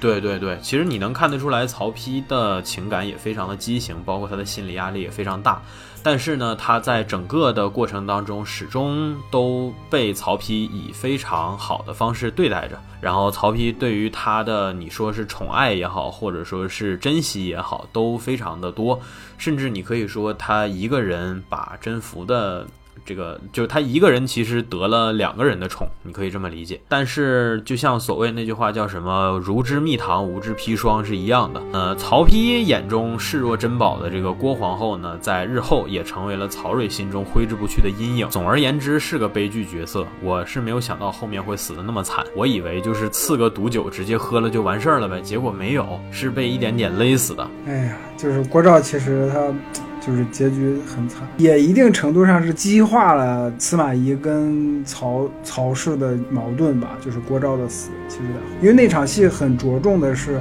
就司马懿那会儿已经五十多六十了吧，就一点一点的往那个台阶底下走，那块那那块那个镜头其实用用的很好，能拍的很好，包括他们的构图啊。我觉得其实他也不动声色的描绘了郭照和司马家渐行渐远的过程吧。从前半段所谓的住在人家家里，然后到后半段进宫了啊，虽然说进宫了，但是实际上还在自己起一定的作用。但是实际上就是新政这件事儿一出啊，就是相当于司马家和郭照的距离也就渐行渐远。毕竟这个外戚不得干政嘛，对吧？所以说，呃，在很多场合，郭照能起的作用也非常的有限。最后一次起的这个最明显的作用就是保住了曹睿，保住了曹睿，实际上是履行和自己好姐妹甄宓的誓言，因为大家期待的都是两个人去争宠或者说是去争斗，但是实际上并没有。我在郭照的孩子意外身亡的那一段，我还在想他会不会就此和甄宓结仇结怨。那一段已经有台词在说了，说他为什么要对我这样，我对他这么好，怎么怎么样。我还在想会不会尊使而已，但是实际上并没有，实际上就是他自己或者说他自己就把这个心结。解，其实这就意味着他确确实实是个又善良，然后内心又坚定的人嘛。就是他虽然怀疑过，但是他自始至终内心没觉得甄宓是个能坑他至此的坏人。所以说后面收这个孩子这件事儿也就顺理成章了。还是浪漫化处理了，因为剧情里面其实是那个谁，那个汉献帝刘刘刘协的女儿捣的鬼嘛。就是他剧情上还是浪漫化的处理。对，虞书欣。对对对，虞书欣同学捣的鬼。虞书欣原来长那样，我在你前几天跟我说那是虞书欣之前，我都不知道那是虞。我要不是因为那个破自嗨锅的广告，我也不知道他长啥样。那个自嗨锅的广告让我彻彻底底就是。是的，我看到玲子在屏幕前已经玲子笑翻了，玲子已经笑成傻逼了，就是不是？你们就平心而论告诉我，就是就是，我就说说真的，就是郭照在这部剧当中，就算把他写成一个恶人，就算他真的做了那些事儿，能有那个自嗨锅膈应人吗？对吧？就是 就是是这样子的，就是呃。就是作为曾经的 The Night 的粉丝，当小鱼的自嗨锅广告出来的时候，我甚至还看到了粉丝的那个超话里面有那个呃个人镜头 focus 剪辑版，然后我发现他放的是整个广告，一刀都没有剪过。对，虞书欣那个自嗨锅广告到底啥样？我看一下，既然真的疯了，我去！其实从虞书欣也能说一下，就这部剧当中吸纳了一些年轻的，比如说男女团成员，然后加入到这个演员阵容当中，而且是主演阵容当中。除了虞书欣以外的话呢，还有那个 MIC 男团的谭健次和肖顺尧这两位同志，他们分别扮演的是司马昭和司马师，就是司马懿的两个儿子。然后我觉得值得一提的是，这两位虽然是男团出身，然后之前其实也没有什么表演的经验，但是在这部剧当中发挥真的还可以。对对对，你为什么要把昭儿放到诗儿前面？你什么意思？我也忘了，我可能我可能就是觉得谭健次这个名字比较顺口。提男团提什么的，你也可以多少你也可以提什么选秀类啊之类的这类东西嘛。别然提了吧，后比较火就是怕节目被封了。不是不是，他我我是提是为为了说啥呢？是为了说翟天临，就是他演的杨修。翟天临也是男团的吗？他不是，但是他是通过一个类选秀节目或者说是竞赛综艺，吧，歌唱哎，竞对演。对，他是通过竞演综艺火起来的。那个节目叫《演员的诞生》，对，第一名是周一围老师，我记得第二名好像就是他。那个火起来的难道不是蚂蚁竞走了十年吗？那是梗吗？正儿因此八经而真的就获获得了那个工作机会的是翟天临老师吗？翟翟天临真的挺可惜的，我觉得挺可惜的。翟天临演的这个杨修呢，我在看的过程当中跟老连吐槽了，我说有没有觉得他有点用力过猛？因为他前面那几场戏我是觉得有点浮夸或者有点用力过猛的哈。然后老连说他不觉得用力过猛，然后呢我就往下看了，我看到最后呢，我也理解，就是为啥他这么外放或者说是这样。这种呈现方式呢，是因为这部剧的杨修的定位跟我最初想象的其实不太一样。虽然他算是看上去前，尤其前期越看越像反派，但是实际上是你看到最后，尤其是他跟司马懿的那场，就是呃临别 践行的那场戏，他俩这一壶酒喝下来，其实你会觉得这个杨修他其实是个热血男儿，他只是比较欠揍。我觉得他不是热血男儿，我觉得他就是一个嗯没有压抑没有压抑住自己欲望的司马懿。我想说的热血就是不压，就就是喷薄而出的这种想法也好，欲望也好，可能这个也涉及到对热血的定义或者说理解吧。就是我现在对热血这件事的定义是啥呢？就是只要你的你表达的情感或者说你表达的态度是强烈的，炽热的，对，是强烈的，你能让我感觉到非常强的热烈的感受和穿透力，那我就会觉得你是个热血的人或者是东西啊，。就不管是他做的事情是正正面的还是负面的，只要他表达出了那种炽热炽热的情感，你觉得都是热血。没错，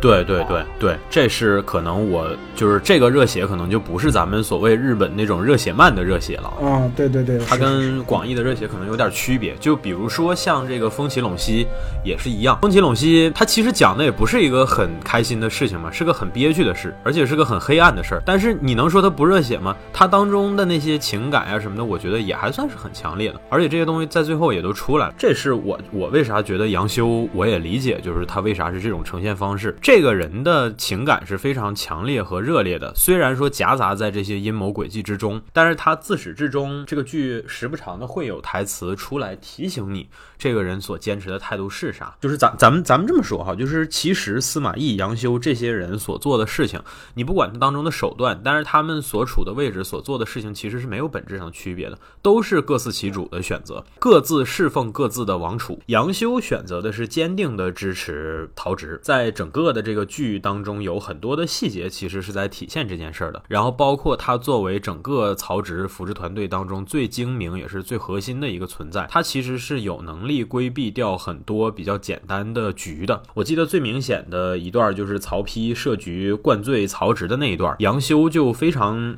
坚决的坚持了没有留在现场吧。然后他一开始也劝曹植，你千万不要上套。别的不说，这些其实都是称职的体现嘛。你且不说他处在相对的反派位置还是怎样的位置，就是这些是让你信服这个角色精明和工于算计的地方。但是他在工于算计的同时，他又显得非常的狂放和热烈，说明他他心底里其实是不遮掩这些的。他对自己能够使出非常强烈的手段，并且能够达成目的，以最大的效率、最快的方。式达成目的而自豪而骄傲。真的再放大一点去想的话，他从岳旦平开始，其实就有非常强烈的意识要打压其他的和自己同质化的势力。这就是我们现在所说的工作当中的卷王之王嘛。虽然说可能采用的是非常恶心的、非常坑人的方式，但是你不得不承认，这种人确实有作为对手的这种所谓的汹涌澎湃的热情，或者说是之类的，不是很容易击败的对手。那前期其实确实是故事当中需要这么一个角色。我觉得问题可能就在于说，杨修这个角色很少被放在如此和司马懿针锋相对的位置，或者说他之前从来没有做过守卫反派位吧。嗯，在之前的故事当中，尤其是三国相关的影视当中，杨修多数的时候其实就是我们说语文课本上讲的那点典故，就是在这些场合他可能会登场，然后呃做这个所谓课本里描述的事情，然后乖怪的被曹操所斩首或者是之类的。这次也是第一次。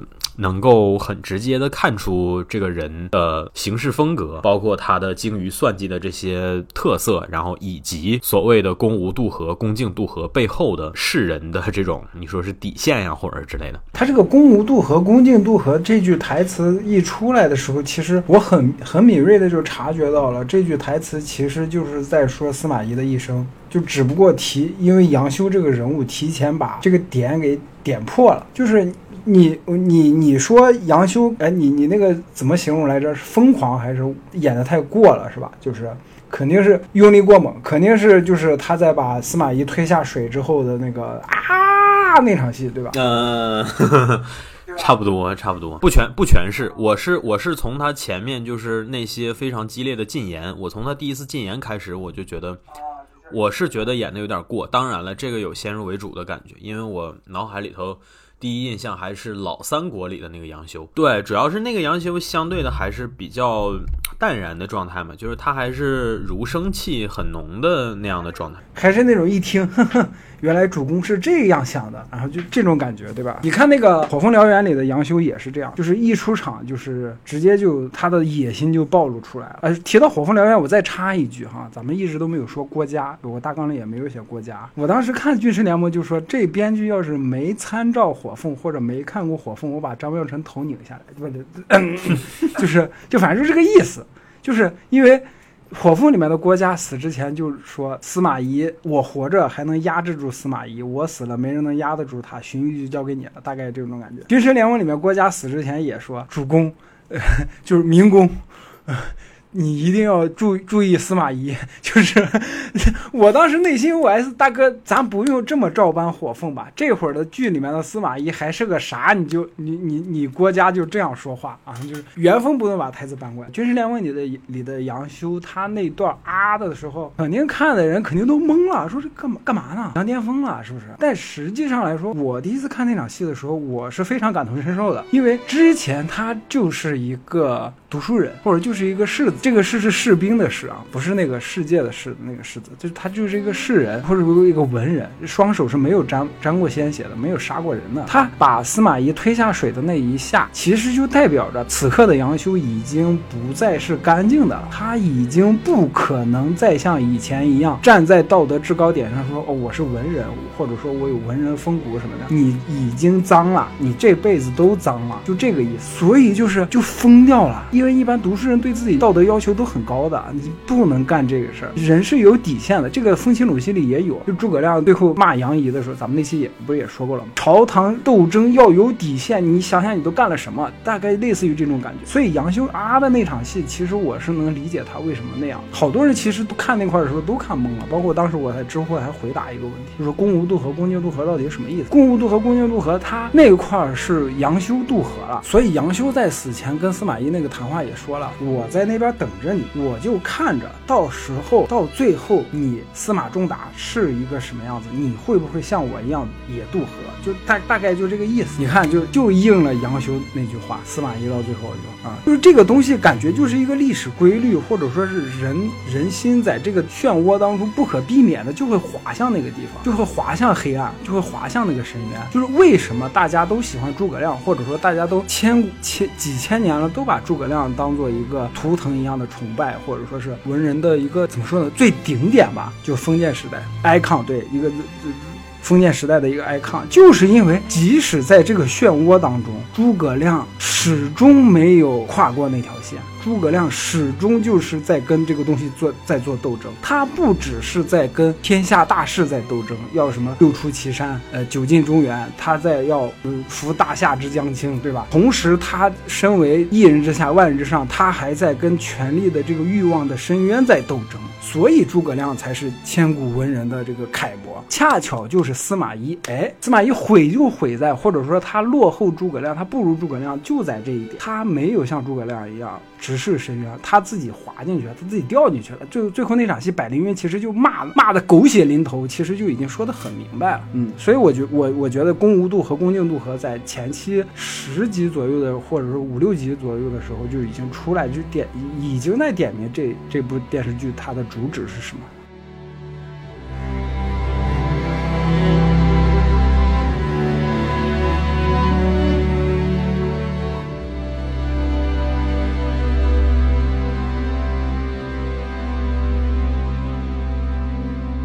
而我呢，看这段的时候，我满脑子都在想，这才第三集，司马懿就死了，那后面那八十多集演的到底是啥呢？这个问题困扰了我一下午。是是是一个叫燎原火的人从河里走了出来，说：“我就是司马懿啊。”杨修这个角色呢，在过往的绝大多数的作品也好，或者说是这个课本给大家的一些导向上吧，会把它描述成一个。聪明，但都是小聪明的这么个人，对，自作聪明的一个人，对，自作聪明，而且充满了毫不吝惜的炫耀。嗯，我觉得我们其实从小到大哈接受的教育当中，这个特性毫无疑问是个缺点，也不是值得提倡或者说不是值得去效仿的东西。但是随着我们年龄越来越大，我们接触到更多来自现实生活当中的东西，我们开始有嗯不同的境遇和不同的经历。我们直面自己内心的时候呢，其实对。于于这些个性和特质的判断，可能还会产生一些其他的思考。所以说，我觉得这部剧可能相对来讲，把杨修的形象稍微的，我不管是用美化还是说用这个。优化了吧？我觉得可能是优化了一下他的形象，把他所谓的小聪明，可能更多的是往这个所谓的热，就是我说的那种热血，或者说是率真上去放了。说实话，能搞这种所谓的斗争啊，或者是搞权谋的这类的人，其实他不会不知道有些事情应该藏着或者是收着。但是我觉得这部剧做到最后给我的感觉就是，杨修很多时候所谓的小聪明，可能更大程度上是一种选择，他选择那样去做，就类似于一人一口酥啊之类的这些。场合其实这些场合，我感觉到的并不是所谓的自作聪明，我是觉得就是这个杨修，既然他已经被摆在了所谓的敌对位置，而且是精于算计的敌人，那他这些事儿可能多少就是你会感觉到都有他自己的考虑。虽然客观上来讲的结果可能确实是最终还是让他走向杀身之祸了，但是你会感觉他做这些事儿。他就没有后悔，也没有所谓的呃贸然呀之类的，就是你还是感觉他的每一步都在自己所谓的计划之中，这是让我觉得就是这部剧，我也不能说我就特别喜欢吧，但是我觉得这是一个比较合适的处理，嗯，让这个对手显得更加的有分量，因为你如果确确实实就是个小聪明的话，他是不足以支撑这四十多集的所谓的斗争啊之类的，对吧？而且你在同期基本上也很难找得到一个能和司。司马懿这种所谓的老乌龟型的角色势均力敌的存在。我们说第二部《虎啸龙吟》，其实你能感觉到司马懿最直接的对手就是诸葛。第一部你现在回头去看的话，那就是杨修了嘛，对吧？其实杨修肯定是比不了诸葛孔明，但是就像我们说这部剧你要四舍五入，他也算是一个成长型或者是一个养成型的，就是司马懿在特定的人生阶段面对着特定量级的对手，嗯，可能在军事联盟这个阶段，他只能料理得了。杨修这样量级的对手，然后到后面的时候，你会发现他是真的有非常明显的成长，而且杨修作为他的一体两面，在这个这一季的结束完结的时候呢，也相当于和他融为了一体。然后他带着杨修的这种所谓的狂放也好，或者说是嗯这种不畏竞争的心态，然后去面对第二部所谓的到战事上的那些更大的困境的时候，其实你会或多或少甚至会有点这种感觉。这么一说，我靠，感觉这剧还蛮热血的。这个时候说的热血，就是广义上的那种热血，就是日漫的那种热血，什么击败对手，带着他的意志，我们一起走下去啊，就类似这种。就是帝帝国的破坏龙，帝国绝凶虎。对啊，那对嘛，绝凶虎就是那个嗯司马懿嘛，然后破坏龙就是诸葛亮，行吧。那既然都说到这儿了，那也就顺理成章的进入第二趴，就是所谓的虎啸龙吟这一部分啊。Laughing Tiger and the Masturbating Dragon。对我怕我忘了，我怕我像司马懿一样到老了什么都记不得。操，这就一定要玩一下这个破梗是吗？你作为一个你深谙朝堂之道，怎能如此妇人之人？好的，本期节目就到这里，感谢大家收听。喜欢的朋友不要忘记点赞、收藏、关注“维喵平话电台”，荔枝、网易云、喜马拉雅以及 Podcast 和 Castbox 同步更新。微博、B 站搜索关注“维喵平话”即可收看精彩幕后花絮及主播日常，也可以进入爱发电网站搜索并助力“维喵平话”。我们感谢每一位粉丝的支持与期待。维喵平话说点有意思的事儿，我们下期再见，See ya。